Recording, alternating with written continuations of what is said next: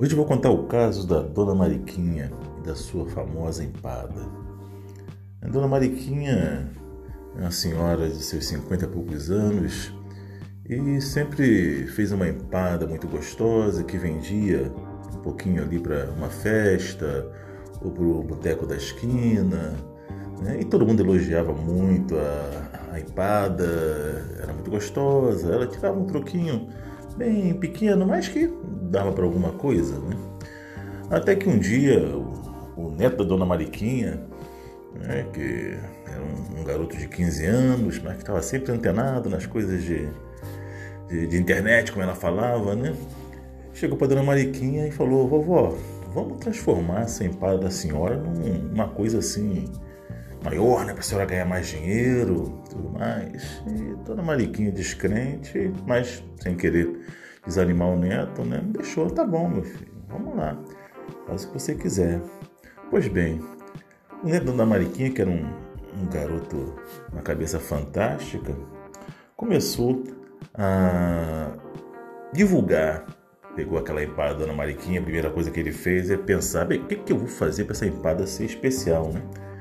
E aí Dona, Dona Mariquinha transformou uma empada que era desconhecida na famosa empada da Dona Mariquinha, que era uma receita de família que ela tinha herdado da avó dela, que herdou da avó, da bisavó, da tataravó e daí por diante. Pois bem, com isso, aquela empada que era apenas um mais uma empada, né, começou a ter uma cara especial. Porque ela passou a ficar associada à história da Dona Mariquinha. E aí ele criou um, um Instagram, criou outras redes sociais, contando a história da Dona Mariquinha, né? quem era a Dona Mariquinha, a luta dela, né? e falando sobre a empada, que a empada ajudou então a Dona Mariquinha a se sustentar durante muitos anos, porque era uma empada especial, e que agora essa empada ia ser disponível para mais gente.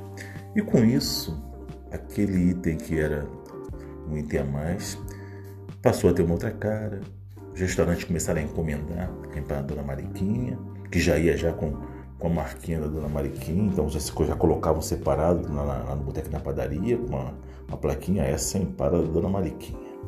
E é isso que você tem que fazer no seu negócio.